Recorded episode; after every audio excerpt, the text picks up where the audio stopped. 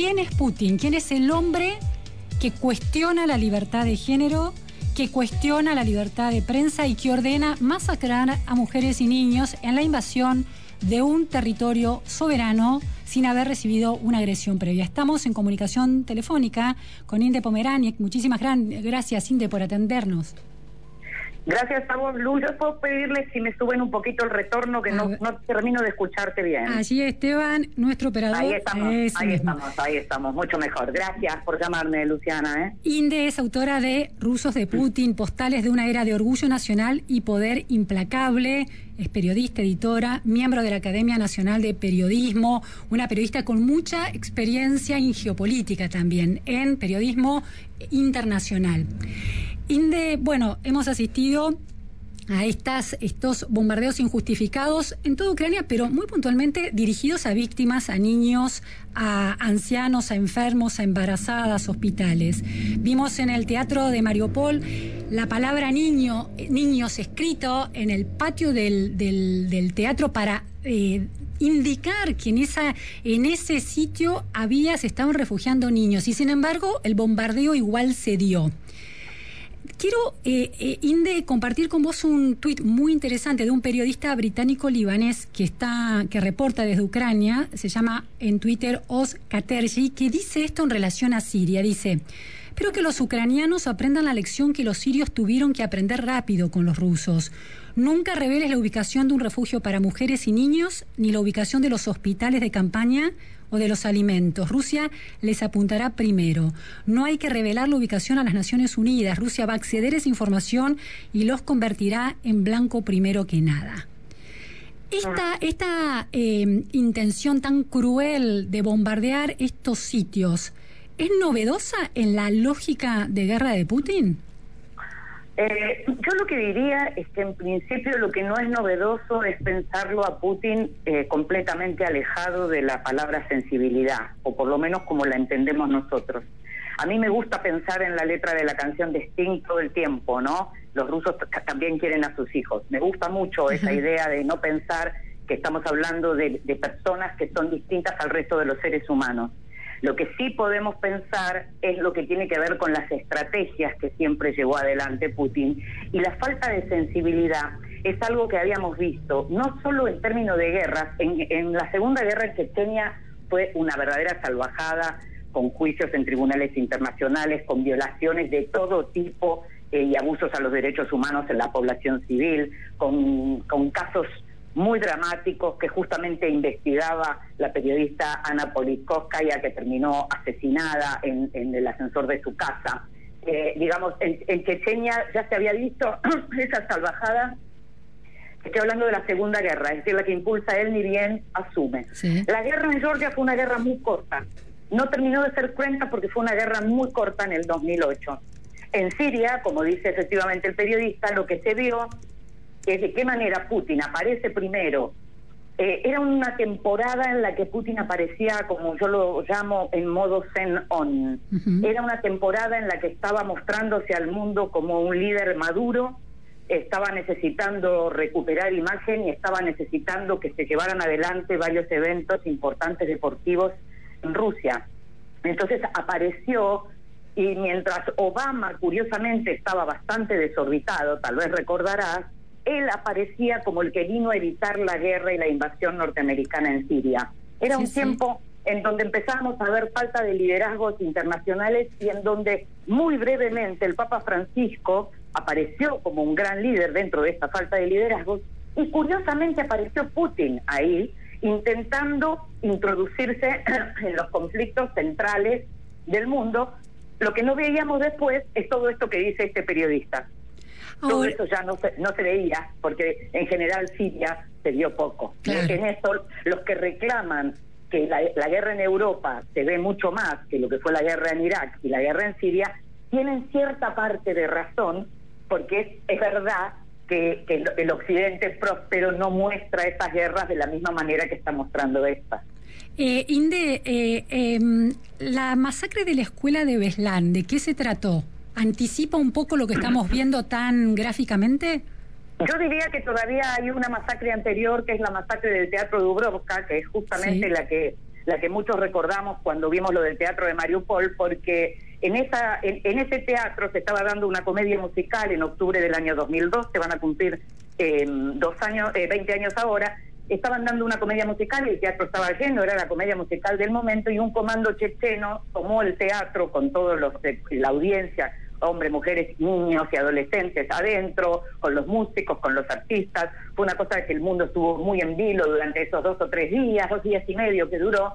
Eh, terminaron cientos de muertos porque la, recuperación del teatro fue a sangre y fuego, con un gas, además prohibido por las convenciones internacionales, que los rusos no informaban de qué se trataba, de tal manera que si retiraban cuerpos que todavía estaban vivos y a los que se les podía dar un antídoto para sobrevivir, muchos terminaron muriendo fuera del teatro porque no recibieron ese antídoto. Eso es una señal de crueldad infernal que dos años después, en esa masacre que vos eh, también recordás, eh, y, que llenó las de fotos espantosas los diarios del mundo porque aparecían chicos, muchos chicos, también cientos de niños muertos. El primero de septiembre, que es el día que empiezan las clases en Rusia, en Beslan, también un comando checheno en Osetia del Norte, tomó la escuela, también duró varios días. Eh, por supuesto, eh, digamos, nadie está acá justificando la toma de las escuelas por parte de los comandos guerrilleros chechenos, pero lo que hizo el ejército ruso de la, eh, con indicaciones del presidente entonces Putin fue recuperar eso a cualquier costo.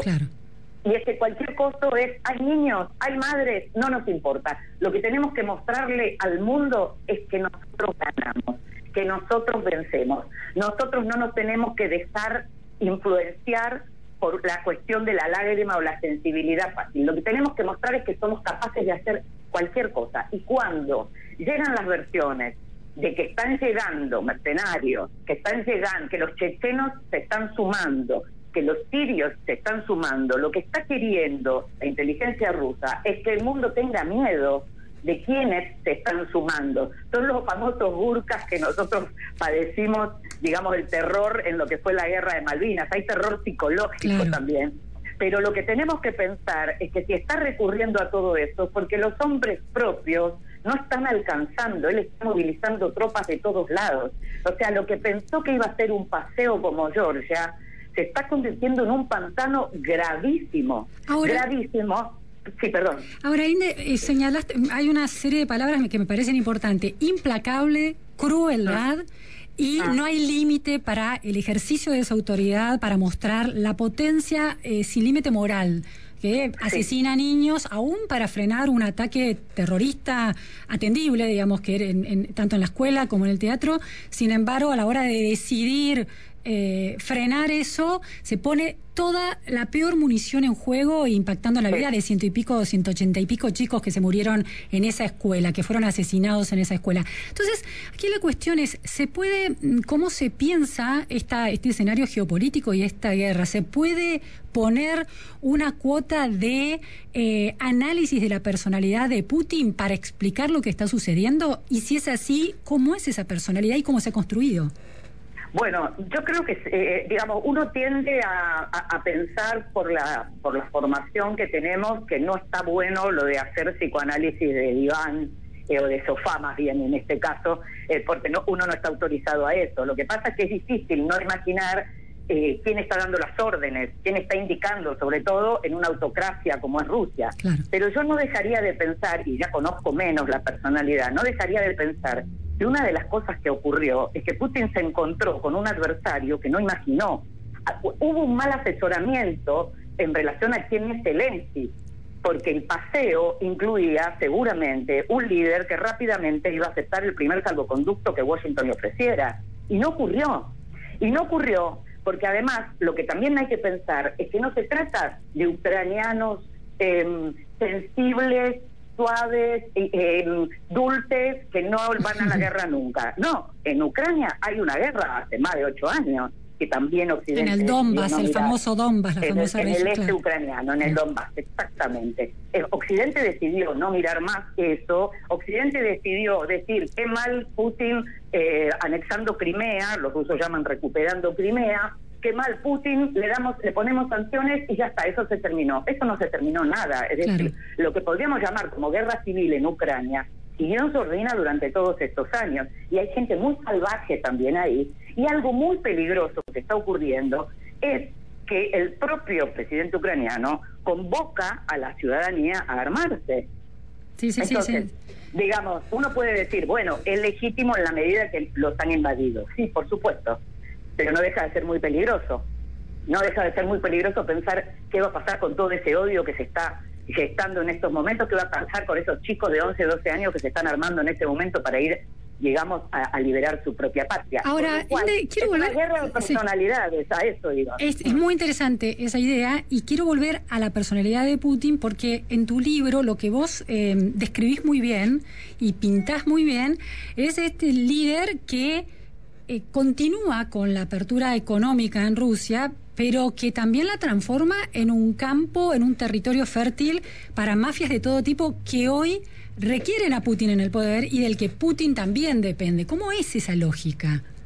Bueno, eso es la, sorpresa que se están llevando muchos con la palabra oligarcas, que en realidad en la Argentina la asocian con el modo en que nosotros hablamos de la oligarquía, que para nosotros es la oligarquía rural. Pero los oligarcas en Rusia es el nombre que recibieron justamente aquellos que hicieron sus fortunas eh, eh, con el colapso de la Unión Soviética durante el gobierno de Yeltsin eh, estando cerca del poder, siendo un pícaro, siendo un pillo, comprando las acciones de las empresas por centavos, vendiéndolas de nuevo después al Estado o a otras empresas. Eh, así hicieron sus fortunas, por ejemplo, los Abramovich, que hasta ese momento vendía, contrabandeaba medias eh, de, de Europa, digamos, y rápidamente se pudo ubicar y terminó comprando petroleras y demás, y hoy lo conocemos como uno de los grandes oligarcas en el discurso que vos mencionabas recién ayer, hay que ver a quiénes se está dirigiendo Putin, porque, por ejemplo, eh, Abramovich, que es de los más conocidos para todo el mundo por ser el dueño del Chelsea y demás,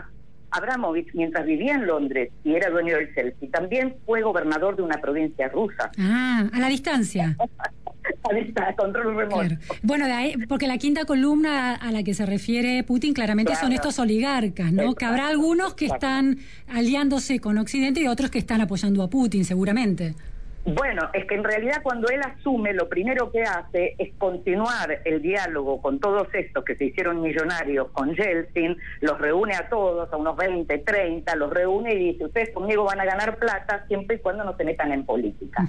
Y así es como se continuó eso y así es por lo mismo por lo que Occidente durante muchos años decidió ignorar esto y hacer negocios con esos oligarcas, porque Reino Unido que ahora se raya las vestiduras, les abrió las puertas a todos los oligarcas. Alemania, que ahora se raya las vestiduras, se la pasó haciendo negocios por la cuestión energética, y ahí lo tenemos al ex canciller Schroeder, que lidera eh, los gasoductos rusos, digamos. Sí, el real estate, ¿no? el mercado inmobiliario era muy, estaba buscando todo el tiempo a los oligarcas rusos en Europa. Pero además yo misma estuve en las oficinas de Berezovsky cuando entrevisté a la viuda de Litvinenko. Berezovsky ya estaba eh, peleado, por supuesto, muy rápidamente se peleó con Putin, vivía en Londres, después terminó, apareció muerto de una manera un poco sospechosa, aparentemente un suicidio, pero también, como suele ocurrir con estos casos, de una manera muy sospechosa, y era en los mejores lugares de Londres donde esta gente estaba. Entonces, ahora, digamos, lo de mostrar eh, todas las fotografías y los videos de cómo se están eh, quedando con los yates de los oligarcas para golpear al Estado ruso, bueno,